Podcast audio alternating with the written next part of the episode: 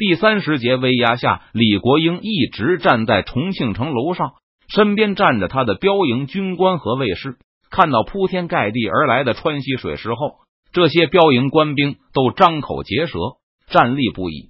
就算是川陕总督本人，此时藏在袖口下的手指也因为紧张而变得僵硬。陕西的造船能力不强，多年以来主要是造一些木牌、舟楫，在嘉陵江上运输辎重。至于战舰，也没有特殊的设计，只是相对较大、较结实而已。对于四川的明。清两军来说，运输船一样可以当做战舰使用。反正双方的主要交战模式就是跳帮，连弓箭和撞击战都比较少。嘉陵江的清军水师一直是以水平相当的元宗地部为假想敌的。李国英因为资金紧张，不能放开手脚生产船只，而眼前明军的川西水师则与清军的嘉陵江水师完全不同，与明军的大舰一比。清军的船只就好像小渔船一般，李国英很清楚，凭借陕西现在的造舰能力，就是给他十年时间，也休想组建起一支能够对抗川西水师的舰队来。明军的头一艘战舰已经越过了重庆，继续向上游驶去。李国英看到每一艘明军船只的船体都深深的陷入水面，没有一艘船是空载。明军的船看上去得有二百艘以上。如果其中装的都是士兵的话，这些船上还不得有六七万大军？李国英脸上仍是一副沉着的表情，但心中已经是惊骇万分。而且邓明的船还没有开完，后面还不知道有多少船呢。如果这些船中没有装满士兵的话，那就意味着明军拥有大量的辎重。只要看看川西水师的规模，李国英就很清楚，他绝对无法与邓明进行一场消耗战。任堂站在船尾，看着刚刚被抛在身后的重庆城墙，他把右臂笔直的高高举起，准备向身边的鼓手发出命令。第一次从武昌返回时，明军士兵击鼓而过，但也就是那一次而已。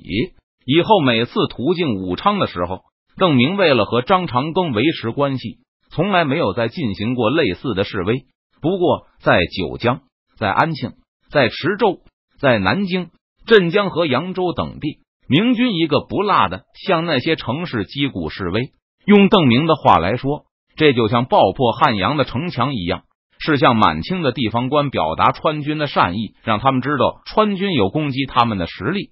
只是因为满怀善意，才没有付诸行动。第一次听邓明这么对周培公解释时，任堂在心里给自己的统帅送上了一顶强盗的帽子。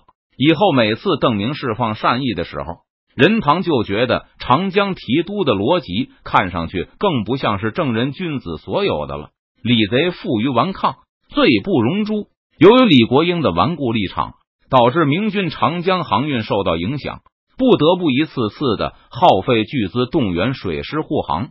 因此，任堂对李国英相当痛恨。这次我们是向王明德等人释放我们的善意。喊出这几句话后，任堂就把手臂挥落。早就做好准备的鼓手立刻重重的敲起鼓来，一艘接着一艘，明军船上的战兵们合作的相当默契，配合着鼓点，用手中的武器有节奏的敲打着船帮，和战鼓声融为一体。咚咚咚咚，长蛇般的川西水师从重庆城外缓缓经过，鼓声同时从东面和南面两个方向冲击着重庆的城墙。城上的清军还好一些，毕竟能看到川军正从江对岸驶过。而对于那些城中的露营来说，鼓声好像是从四面八方传过来的一样。整个重庆上空都弥漫着震耳欲聋但又杀气腾腾的咚咚声。驻扎在重庆的满洲八旗已经有三百多人了。几个满洲军官走上城头看了一阵，接着又先后返回满八旗的驻地中。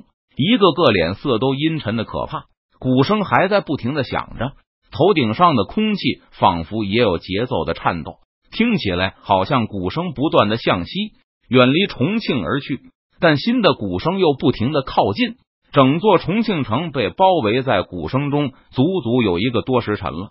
一些满洲八旗士兵忍不住问道：“到底外面来了多少船？”一个刚从城墙上下来的满洲军官伸出出两根手指，至少这个数，而且还都是大船。外面才过去了五十多艘，还有得等呢。这时日头已经偏西，又过了一个时辰后，黑暗降落到重庆的四郊，咚咚声回荡在寂静的旷野里，充斥着整个天地之间。江面上的明军毫无隐藏实力的意图，所有的船只都点起明亮的火把。让清军能够把他们看得清清楚楚。在黑夜里，清军又默默的听了很久的战鼓声。终于有人忍无可忍的大叫起来：“别敲了！”不少清军士兵用手捂着耳朵，竭力想躲避那无孔不入的声音。其中既有露营士兵，也有满洲八旗的兵丁。已经过去了三百艘了。城头上，川陕总督李国英一动不动的坐在城楼前。和手下一起数着川西水师的船舰，眼前明军的船队连接成串，像一条火龙般一直蜿蜒到视野的尽头，在那里仍不断生出新的红光，向重庆缓缓而来。李国英他们知道，那意味着明军更多的船只背后城中的喧哗声变得越来越响亮，那都是被鼓声惊扰的坐卧不宁的清军士兵。他们借助喧哗声来对抗着似乎永无休止的战鼓声，并想驱散他们心中的惊恐和不安。不过，他们的喧哗只会引起自己和同伴们更大的恐慌。喧哗声初起的时候，李国英仿佛什么都没有听到一样，仍在默默数着从他眼前通过的明军战舰。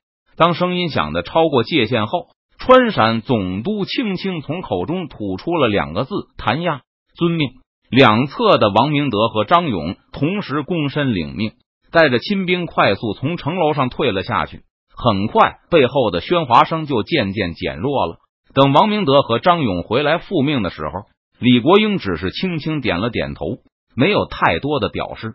明军的舰队继续从重庆城前通过，一直到东方发白，最后一艘明军帆船才经过朝天门前。再也没有新的鼓声或是新的火光，城头上的清军将领都长长的出了一口气，噩梦总算是结束了。几个负责数船的亲兵幕僚综合了一下他们的数字后，向李国英报告：大小帆船共计五百五十六艘。李国英对周围的将领们说道：“里面若是盛满了士兵的话，怕不得有十五万人。”城楼上的将领们都一声不吭，包括张勇、王明德在内。他们的内衫都被冷汗浸透了，满城官兵中，不少人都快被连绵不绝的战鼓声给逼疯了。如果里面不全是士兵的话，那就是装着几百万石的粮食、布匹、不计其数的战马、牛羊，或是数以百计的冲炮，还有足够的药子。李国英轻声把自己的话补充完毕，看了看眼前的将领们，你们认为呢？或许，王明德低着头说道。邓贼在船里装的都是石头，只不过想吓唬我们。这话王明德自己都不信，但李国英却重重的点点头。王将军说的不错，这些船都是空船，为了迷惑我们，所以邓贼把他们装满了石头。速速把这个消息传下去，通告全军。在綦江，郑明与部下们议论着炫耀武力的效果。这次对重庆的示威，事先进行了精心的准备。船只彼此间的距离也都拉得相对较大。对于关羽、张飞来说，夸耀兵力是没什么用的，反倒可能激起他们突袭的欲望来。比如文丑统帅上万人的军队，旗帜连天接地，遮蔽道路，而关公不但不畏惧，反倒带着几个卫士直冲旗下，斩文丑于万军之中，下马割旗，守旗而还。邓明说到此处，顿了一下。即使带兵征战多年，身边的卫士也都是英雄豪杰，但遥想关羽的神威，邓明仍是敬佩不已。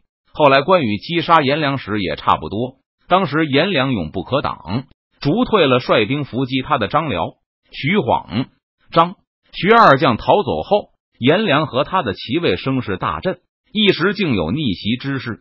见关羽赶到后，颜良落荒而逃，但还是被追上杀死。这种摧破敌胆的威名，邓明觉得自己倒是有一些了。不过，对于李国英这种稳健的老将，炫耀的效果应该不错。